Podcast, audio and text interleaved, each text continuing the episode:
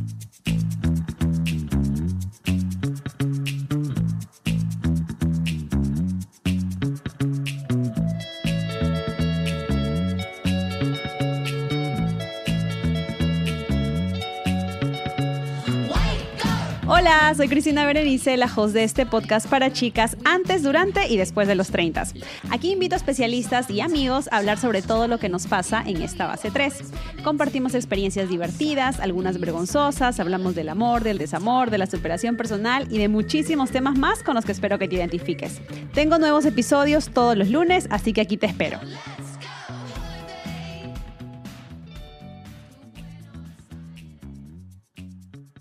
Hola, hola mis treintañeras, ¿cómo están? Bienvenidas a un episodio más del podcast. Ya estamos en la quinta temporada, así que ¡eh! no lo puedo creer, chicas. Ya vamos dos años en, en este camino de aprender un poquito más de los treintas. Eh, esta semana justo me escribieron varios de ustedes y me decían, oye, de verdad que muchísimas gracias, te encontré en Spotify y todas las cosas que cuentas y la manera en cómo conversas con tus diferentes invitados me ha ayudado tanto para seguir caminando y seguir encontrándome en esta nueva década. Así que eh, eso la verdad es que me llena mucho el corazón porque ustedes saben que el podcast para mí es un hobby, no necesariamente mi, mi trabajo full time. Mi trabajo full time no tiene nada que ver con este mundo del podcasting.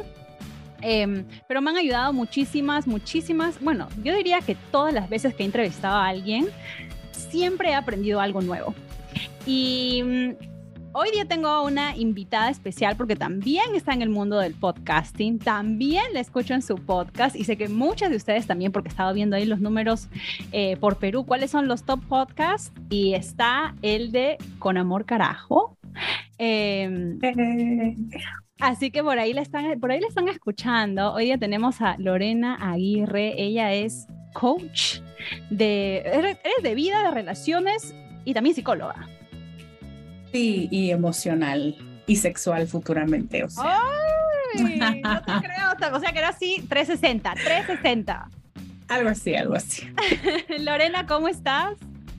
Muy contenta, Bere. Muchas gracias por invitarme de nuevo a tu podcast. Estábamos comentando antes de que empezáramos a grabar que ha sido una luchita para tener hoy día Lorena aquí con nosotros, así que de verdad estoy muy agradecida por tu tiempo. Eh, y te pedí que regresaras porque realmente ha sido un pedido de las treintañeras. Las treintañeras querían tenerte otra vez porque si no se acuerdan o tal vez son nuevas por aquí, Lorena grabó conmigo un episodio para la temporada 3, si no me equivoco, y donde hablábamos de, me rompieron el corazón, ¿qué hago?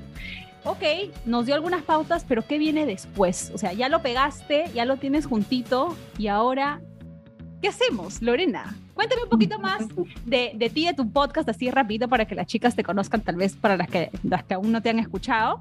Y entramos de lleno a, a hablar de qué se hace después de un corazón roto y pegado. gracias, Bere. Muchas gracias a todas por, pues, por escuchar esta entrevista y por pedir una segunda parte porque siempre es un tema, uno de los principales temas que a las mujeres les duele más y es un gusto poder compartir contigo el, pues la exploración de este corazón roto y porque a veces queremos huir de él y así. Yo tengo un podcast que se llama Con Amor Carajo y ya llevamos siete años trabajando en él ahorita que te oía quinta temporada, yo no sé cuántas temporadas tendría, pero me parece muy inteligente dividirlo en temporadas. Tú tienes como 400 episodios. O sea, ya casi. Yo nomás tengo 70 y cuando las chicas me dicen, te empecé a escuchar desde el episodio número uno, dije, te echaste 70 episodios. O sea, imagínate para que te escuchen a ti todos los episodios. Cuando a mí me dicen, te empecé a escuchar desde el, desde el capítulo cero, digo, no, ya no me escuches, porque eso fue hace siete años y ahí han pasado muchas cosas. Entonces, bueno, en ese podcast hablamos principalmente de emociones, de aprender a ser más suave contigo, de bajarle mucho a las voces externas y empezar a escuchar la tuya, bajarle a la autocrítica y empezar a aceptar la posibilidad, tal vez, de que puedas amarte así como eres hoy, sin tener que cambiar nada. Y que eso no te hace loser, derrotista y, ¿cómo se dice? Conformista. Entonces, un poco hacia allá está dirigido el mensaje. Y eso es lo que hago yo. Bueno, yo doy cursos y de coaching, pero para mí sí el podcast es mi principal medio de comunicación con, con mi tribu. La pregunta es, ok, se rompió nuestro corazón, trabajamos en pegarlo, pero ahora, ¿qué hacemos para seguir dándonos otra oportunidad en el amor con ese corazón ya que ha pasado por una ruptura, pero que está pegado, ¿no? Entonces, ¿cómo pasamos página? Porque creo que nos ha pasado a todas, ¿no? O sea, incluida yo, incluida tú, nos han roto el corazón. Hemos trabajado en qué podemos hacer para otra vez, de alguna manera, construirnos después de toda esa experiencia, pero también pasa que porque te han roto ese corazón, te da miedo el futuro y te da miedo otra vez darte de lleno a esa persona o simplemente salir y conocer gente. Entonces, ¿cómo hacemos, ya que una vez estás en ese proceso de sanación, ya casi lo terminas, para pasar página? Creo que hay diferentes fases y necesitamos reconocer dónde estamos, porque normalmente nos evaluamos mejor, bueno, en algunas cosas sobre todo en las cosas donde del otro lado del espectro lo que hay es que somos débiles, solemos evaluarnos muy altas, ¿no? Como, no, yo estoy bien. Siempre solemos decir, estoy bien, o eh, asumir que estamos mejor de lo que realmente estamos, porque si digo, sigo triste por este güey que tiene un año que no está conmigo, como que sobre nosotras hay una nube de, ya supéralo, no seas ridícula, tú eres más valiosa que eso, o sea, una serie de juicios muy impactantes que te hacen creer que tú eres la que está mal, que si no lo has superado entonces hay un problema contigo. Y eso es un duelo que para muchas personas, dependiendo su historia, dependiendo la forma en la que fueron educadas, el tipo de apego al que tienden, pues tomará más tiempo. Y hay personas y hay relaciones que no se te van del corazón. Es importante reconocer que ya no duelan, trabajar para que ya no duelan, pero no para hacer, como mucha gente suele decir, no sé ni lo conozco, ¿quién es? No, no sé, no, sí sabes, viviste con él, sí sabes, y no es una buena alternativa decir que lo que pasó, pasó porque tu corazón, tu cuerpo no entienden de eso. O sea, lo que pasó es tu mente racional y, y tu mente relacional tomaron una decisión, pero el extrañar y el incluso la presencia física de la otra persona pues es pertenece a otro departamento, ¿no? El departamento corporal y de pronto informarle a todo tu sistema lo que pasó tarda más tiempo. Entonces, ahorita que te escuchaba pensaba hay una diferencia entre lo pegué pero sigue frágil o el pegamento sigue fresco Ajá. Lo pegué pero quedó despostillado o lo pegué y ni se nota que se rompió. 100%. Y una es mejor que la otra. Hay relaciones y hay personas que ya han trabajado mucho em, en el desapego y en el valor propio y en el soltar a otras personas y no basar nuestro valor en ellas. Eso no significa que sea un camino fácil o que sea el camino correcto en todos los casos, porque yo creo firmemente que cada alma tiene lecciones distintas y a lo mejor mm. tropiezas y tropiezas y tropiezas, para que eventualmente digas, ah, ya esta era la lección que 80 veces no había entendido antes, ¿no? Entonces, hay quien lo capta la primera, hay quien lo capta la 80. Y reconocer el nivel de impacto que tiene esa rotura es lo que te da perspectiva, donde dices, sí, pero me sigue doliendo o me hablan de la persona y me pesa. Por ejemplo, esta personas que siguen teniendo a sus exes en sus redes sociales y mm. que cada vez que se enteran de lo que les pasa les rompe el corazón. Claro. Eso es masoquista. ¿Por qué lo haces? No lo hagas. Porque la racionalización es, yo tendría, un adulto maduro tiene que poder con la vida de los demás y que los demás sigan con su vida.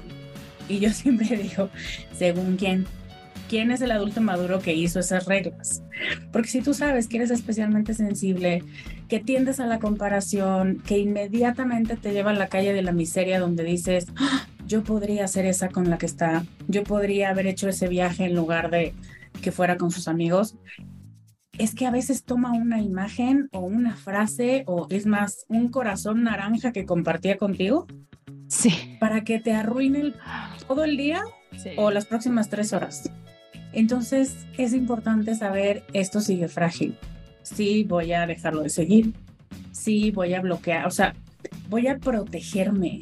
No significa te odio y ya no quiero saber de ti, pero significa no es importante lo que hagas, porque si yo me entero me voy a poner mal. Y mi labor es conmigo y con mi bienestar. Entonces, necesito poner ciertos límites. Y hay gente a la que, no lo sé, dicen, no es mi experiencia, pero que de verdad no les importa y que qué bien, qué bueno, estoy súper contenta que ahora tenga otra persona o que ya se casó o que súper, lo importante es ser honesta contigo sí. y ver el nivel de rotura que causó eso. Em, y así te digo, puedes tener mucho más como un kit de primeros auxilios. No es lo mismo lo que usas cuando te raspas que cuando te rompes un hueso, que cuando te está sangrando la nariz. Necesitas herramientas distintas, tiempos distintos, especialistas distintos. Y es lo mismo con un corazón roto. No es, bueno, ya lo superé y eso no significa ya el libro se cerró y lo puedo archivar. Es que a veces te encuentras una hoja suelta y de, de ese libro. No dices, carajo, pero ya lo había guardado. Bueno, el poder estar en paz con la historia significa que si te topas con cualquier hoja suelta de ese libro, dices, ay, ese libro.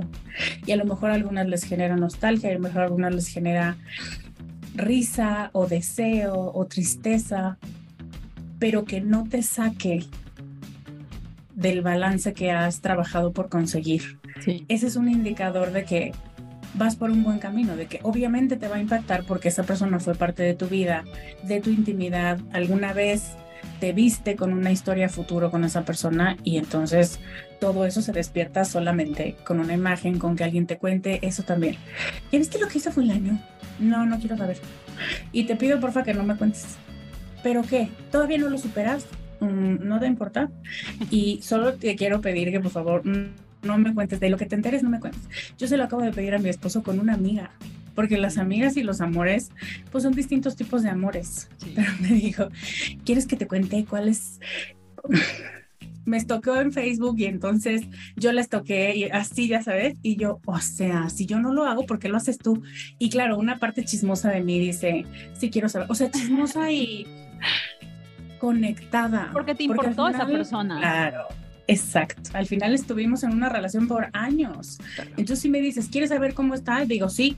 Mi parte que fue su gran amiga quiere saber, pero mi parte que se tiene que cuidar y que no puede, eh, no está preparada para saber, le dijo, no, no quiero saber, no me digas gracias, ojalá, está bien, eso sí me acuerdo que le dije, está bien, sí, pues yo creo, y yo entonces no quiero saber, porque me duele, porque yo sé cómo va a ser la cosa, entonces creo que cuando notas esto me sigue doliendo, no inmediatamente decir está mal, sino decir, ah, me está doliendo, ¿qué puedo hacer para cuidar y para atender este dolor y que no pase a mayores? Ese es el objetivo, no el que no te duela y el parecer fuerte, sino de verdad ser la cuidadora de esa herida.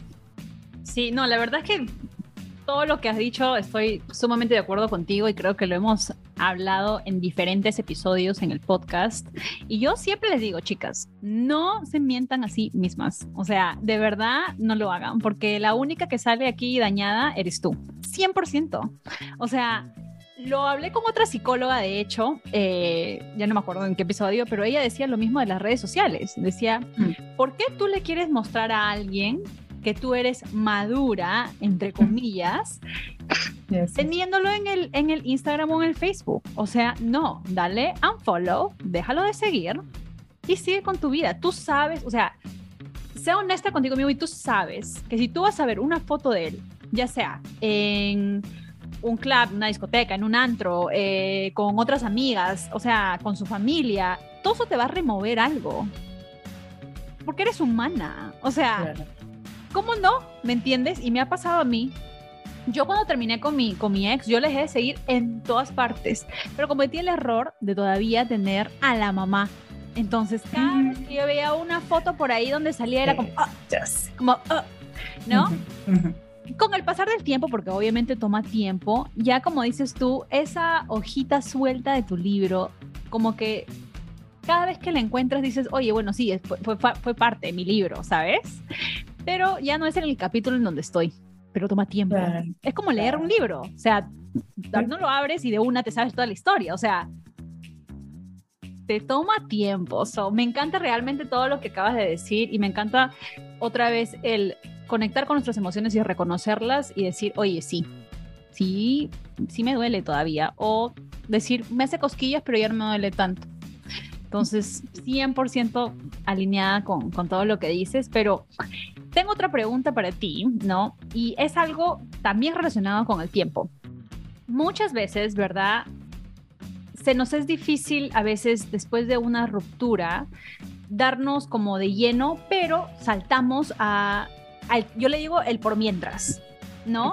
El por mientras se encuentra algo mejor, el por mientras termino de quitarme eh, el corazón roto, o sea, saltamos rápidamente con alguien porque queremos llenar un vacío, ¿no? Y creo que es un error. Y muchas veces, yo lo he hecho, soy culpable, y en ese error termino haciéndole daño a otra persona porque yo siempre digo que en esos amigos con derecho, alguien siempre va a salir perdiendo.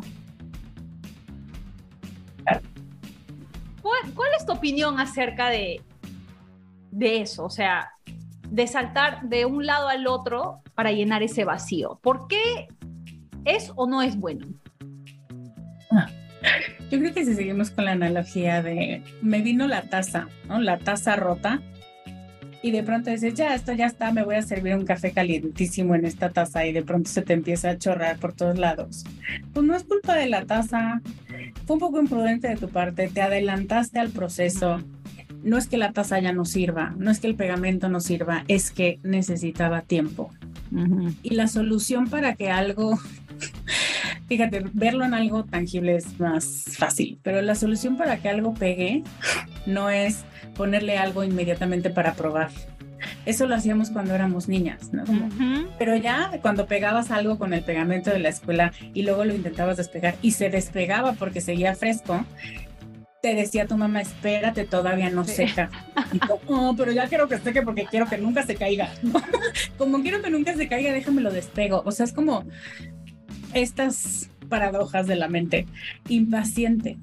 Entonces, nos apresuramos a llenar ese vacío porque se siente como vacío.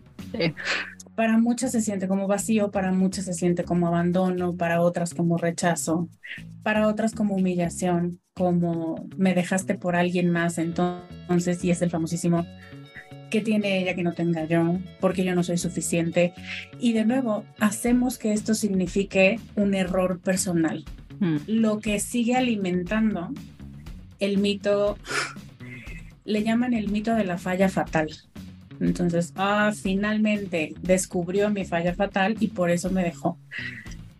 Y es un egocentrismo que es muy tierno en la infancia, pero que ya no es tan tierno y es muy disfuncional en la adultez, donde piensas que tú eres el origen de todos los rechazos y de todas las relaciones que no fueron bien. Y la verdad es que necesitamos tomar distancia y necesitamos ver que hubo una persona con una historia que se encontró con otra persona con otra historia y con otros traumas y con otras expectativas de la relación, que juntos formaron un tercero y que dentro de todo ese mix algo no tuvo la combinación adecuada. Y cuando haces eso, es un reconocimiento de esto fue mucho más grande que yo, esto es ¿sabes? Me quedo, y a lo mejor no estoy metiendo en camisa de once varas, decimos en México, pero si yo fui la que engañó mm. y hubo una infidelidad y fue mi culpa objetivamente, solemos decir, es que sí fui yo, esta vez sí fue mi culpa. Bueno, dentro de la tercera cosa que creamos juntos tú y yo, yo hice algo y tú hiciste algo o no hiciste algo o mm, te hiciste la vista gorda o dejaste de poner atención a mis necesidades y yo reaccioné de una manera inmadura, pero tú también hiciste algo o tu falta de acción provocó que dentro de esto que estamos construyendo generáramos una dinámica pinche. Algo hicimos en conjunto, porque si no, siempre piensas, no, pero esta vez sí fui yo, totalmente fue mi culpa, no, totalmente no.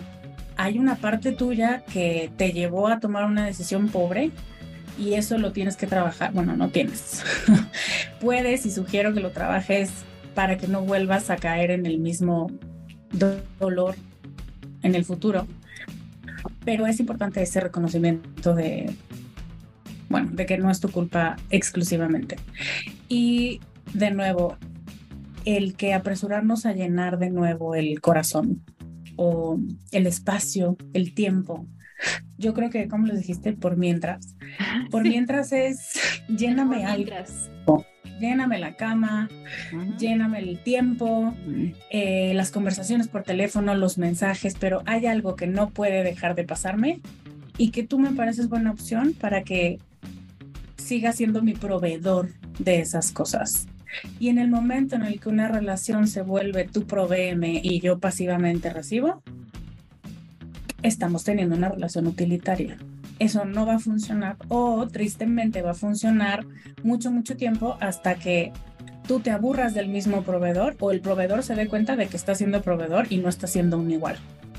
Y ahí viene el resentimiento y vienen las culpas y viene muchísimo dolor porque de pronto encuentras una manera muy disfuncional, pero pacífica de cohabitar, hasta que, o sea, es tan frágil que alguien mueve dos centímetros y esto ya no está funcionando. De pronto cae la conciencia en alguien y es como, no puede ser, toda la vida hemos estado así.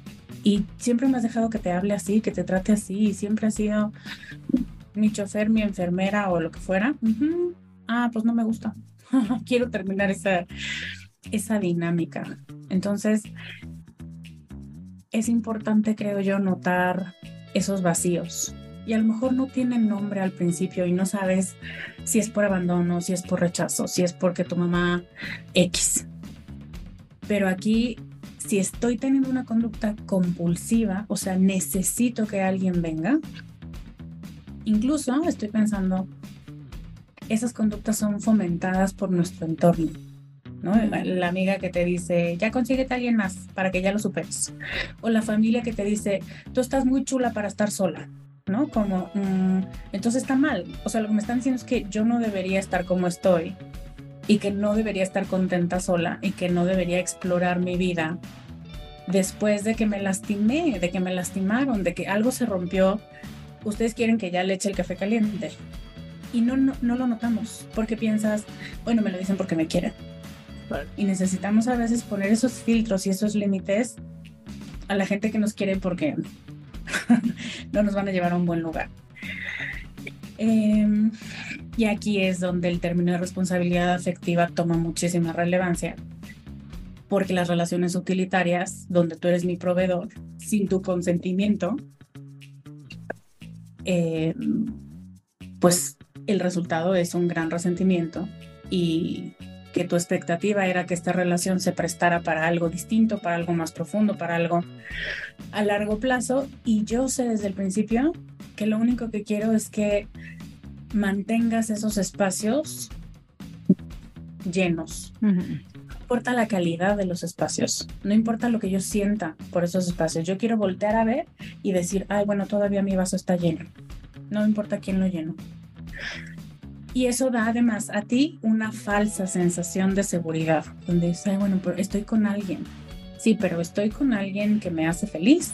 Estoy con alguien comprometida de una manera en la que yo no voy a hacerle daño, sino que voy a nutrir y voy a permitirme nutrirme de esa persona o no, porque no nada más es estar, ¿sabes? Para, siempre digo, para la foto de Instagram. No es solo eso porque entonces esa es la profundidad que la relación va a tener.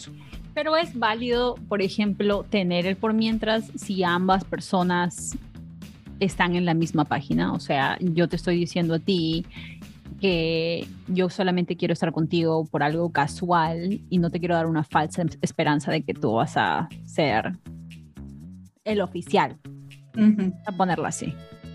¿Es válido eso o no? ¿Tú qué opinas?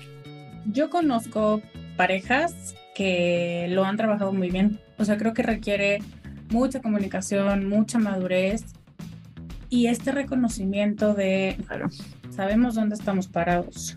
Ambos. exactamente. Eso es consentimiento. eso es lo que pasa. Eso es lo que pasa que siento, que a mí me pasó, ¿ah? Em, yo nunca fui clara.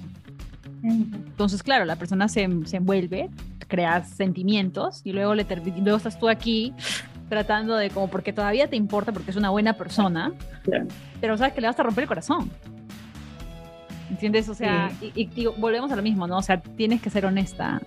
O sea, tienes que ser honesta. No hay, no hay break. O sea, porque de todas maneras tú vas a salir sí o sí dañado. O sea, al menos que seas una persona sin corazón, que no sientas absolutamente, pero, o sea, cero por esa otra persona, igual te va a doler verlo así, verlo triste, porque igual fue una persona con la que compartiste tiempo, experiencias, cama, lo que haya sido, ¿no? Claro.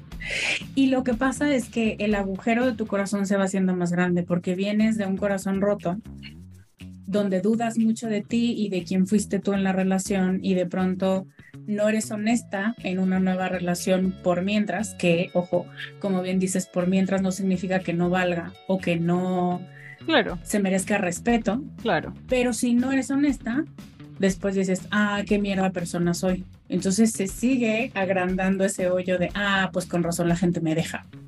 Mm. Entonces, en psicología se llaman profecías autocumplidas, donde es como, usted es mierda. Mm. Y entonces usted se comporta como mierda y dice, ya ves, tenía razón.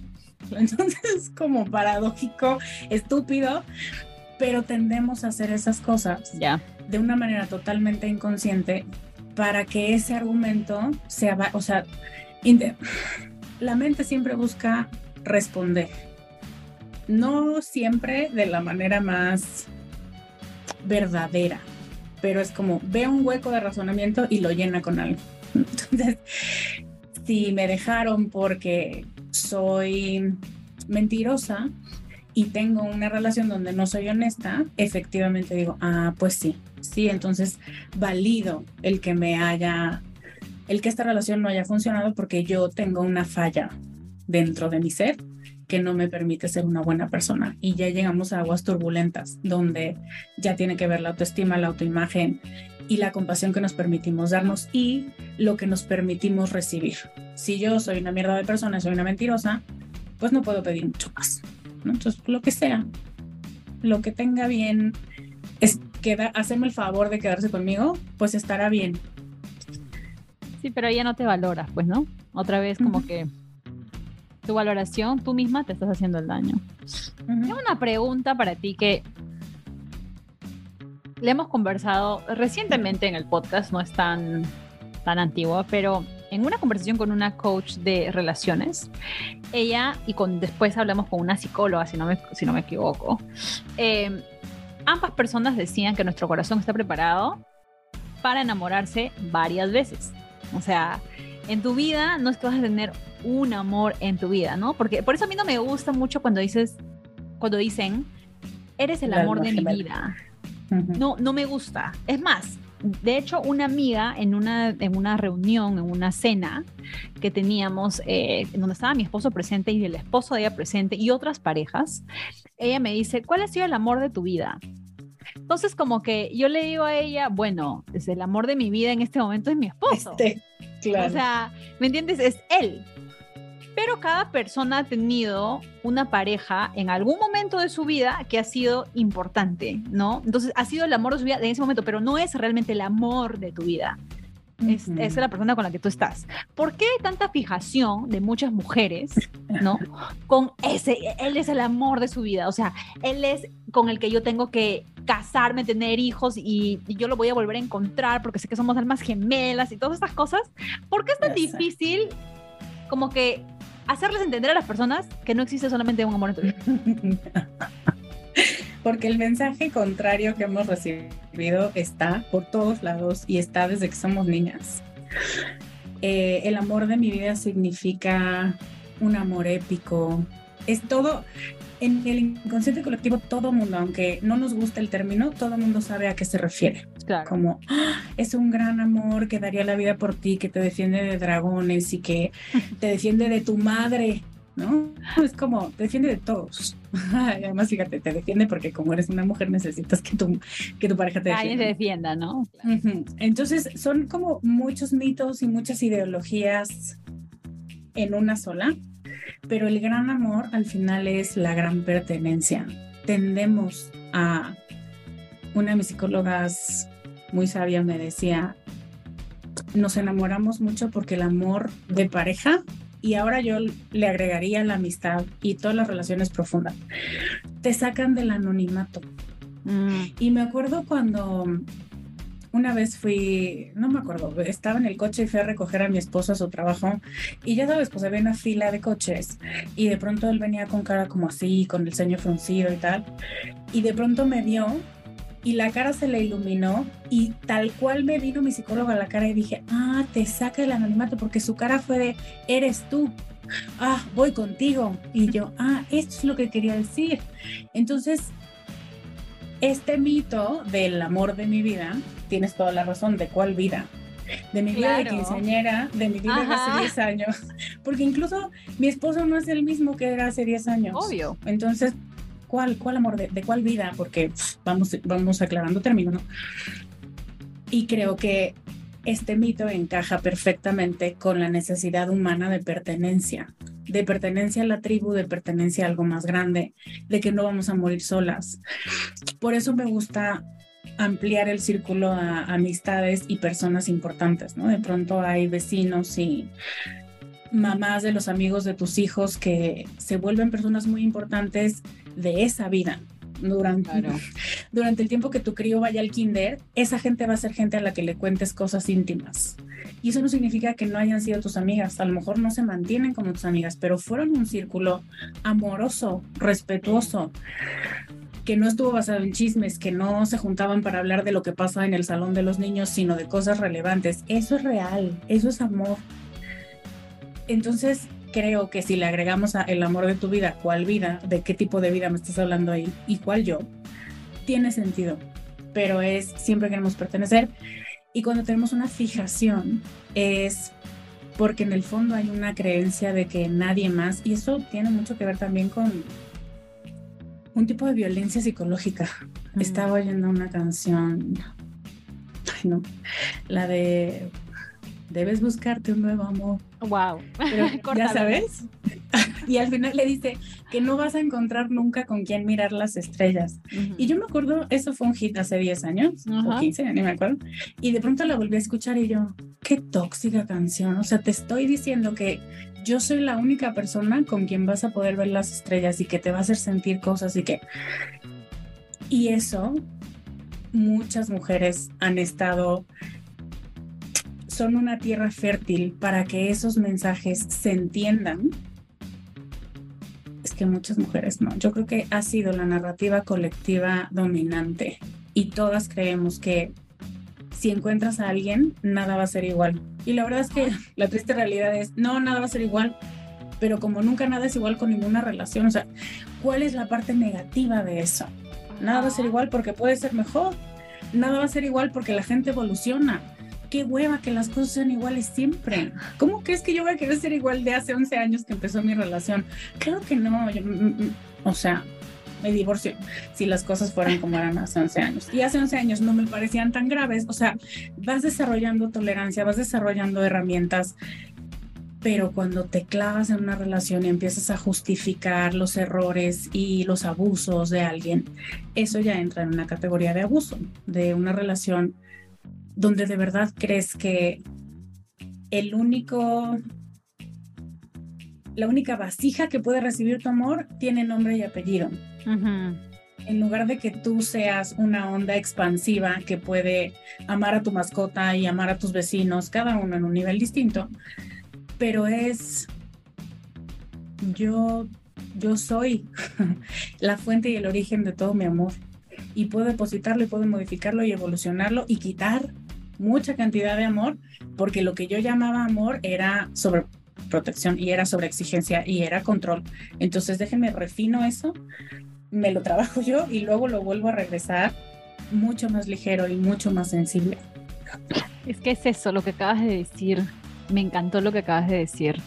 O sea, ¿por qué negarte a la posibilidad de conocer a otra persona diferente? O sea, y que eso, que eso que fácil, o sea, tienes que darte cuenta que lo que tenías antes, fácil pudo haber sido lindo, ¿no? No estoy diciendo que todas las relaciones terminan porque son cosas malas, o sea, relaciones que no terminan mal, simplemente ya no estaban en la misma página, ¿no? Pero ¿por qué negarte la experiencia de tratar algo diferente? ¿Y por qué fijarte siempre en la persona, en lo que hiciste con otra persona? Es que no eres igual. Tú hace dos años, hace cinco años, no eres la misma persona. O sea, en esencia sí, pero hay cosas que tú modificas con el tiempo, por las experiencias que te pasan con el tiempo. Y es lo mismo, o sea, la gente se fija mucho en eso. Retorna a la canción, ¿no? De, eh, de no, no vas a encontrar con nadie que mire las estrellas. O sea, fácil, no voy a encontrar con alguien que una estrella ahorita en Nueva York, eh, en Lima, en, en, México, pero lo voy a encontrar en Madrid o lo voy a encontrar eh, en Bali, o sea, no, de, diferentes maneras, ¿no? Entonces, claro, ¿quién te dice a ti que, que no va a ser, que, que te estás negando la, la, experiencia de conocer a alguien mejor? Entonces, yo la verdad es que eso sí y está difícil también aceptar eso, ¿ah? Porque te, te, fijas, o sea, tú te, te, centras en como que en las cosas lindas que pasaron en ese momento, ¿no? Y te aferras a esos recuerdos así, pero con todo. Pero por algo ya no funcionó, chica. Uh -huh. Y parte del duelo es este reconocimiento. Ah, ya vi que lo que estoy haciendo es eliminar toda la parte dolorosa y solo me Ajá. estoy acordando de, ay, cómo, es que su mirada, ¿no? Cosas tan, y somos buenas para eso, y el alma es muy sutil, entonces como esa mirada nunca nadie me la va a dirigir, de acuerdo. O sea, y la mente que en lugar claro. de estar como buscando señal, buscando señal, que le digas a la mente, efectivamente, tu argumento es correcto. Ajá. Nunca nadie más, porque pues, güey, para tener, tendría que ser esa persona con esos mismos ojos y con esa misma circunstancia. Entonces, no, pero eso no significa que vaya a estar mal o que yo ya no tenga derecho a la felicidad o que yo me deba conformar a tener todo lo que en este momento estoy olvidando por esa mirada. Entonces hay muchas cosas que no sabemos poner en una balanza adecuadamente porque se nos nubla el juicio y se nos nubla la elección que hacemos, las decisiones que tomamos para decir sí, bueno, y el reconocimiento de que uno de mis grandes pilares es el abrazar todas las realidades, el abrazar que ambas son verdad, que nadie me va a mirar como tú y que tu mirada me decía mil cosas solo con una mirada y que eres un nefasto ególatra. O sea, ambas son verdad.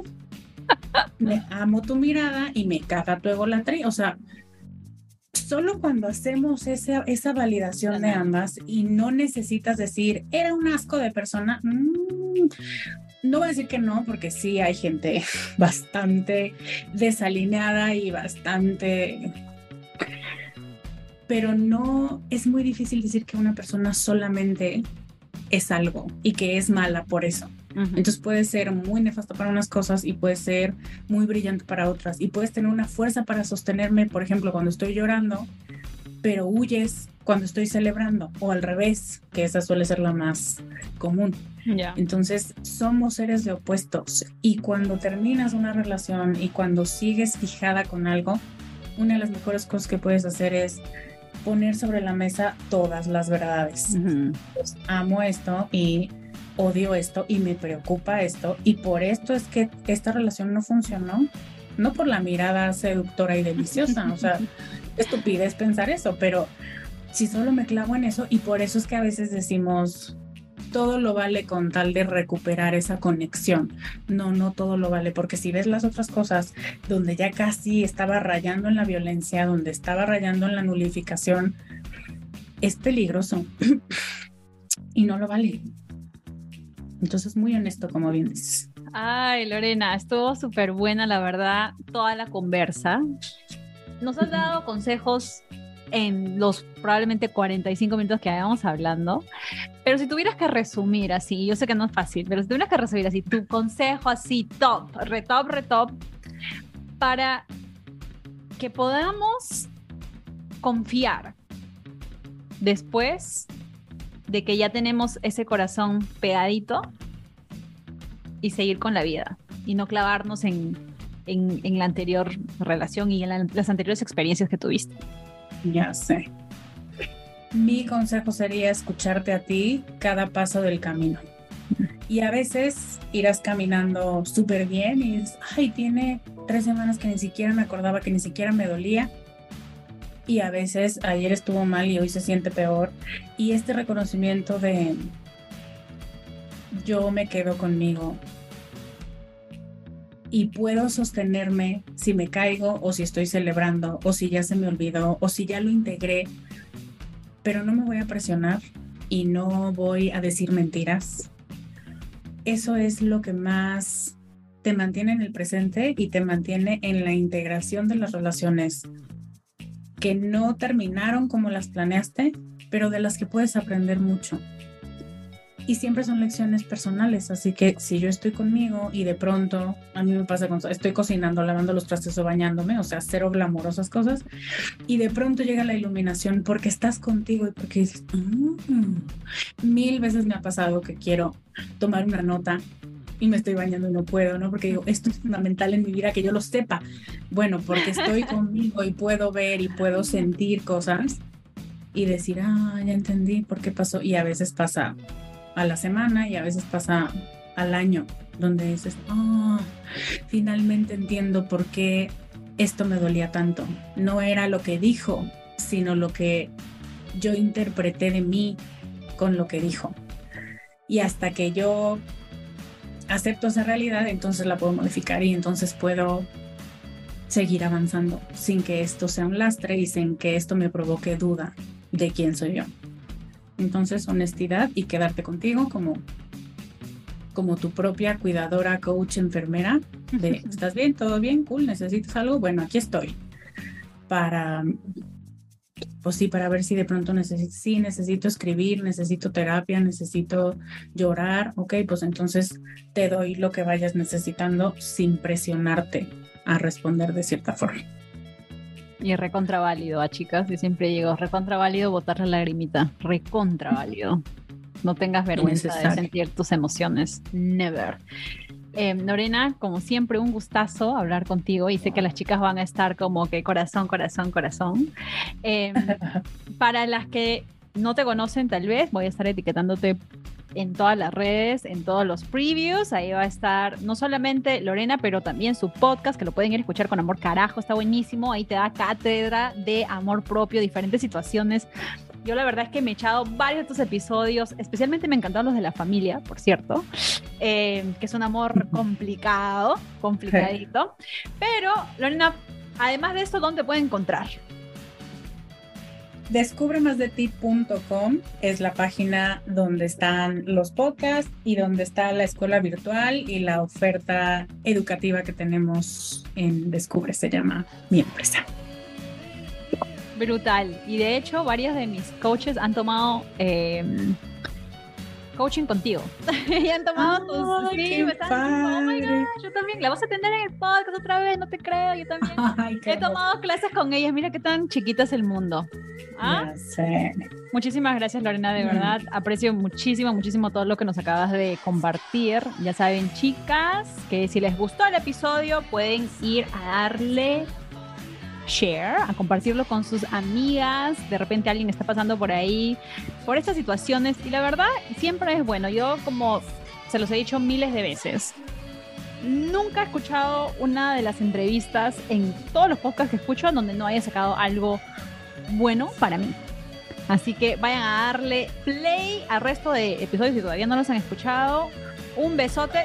Nos vemos aquí la próxima semana. Chao, chao.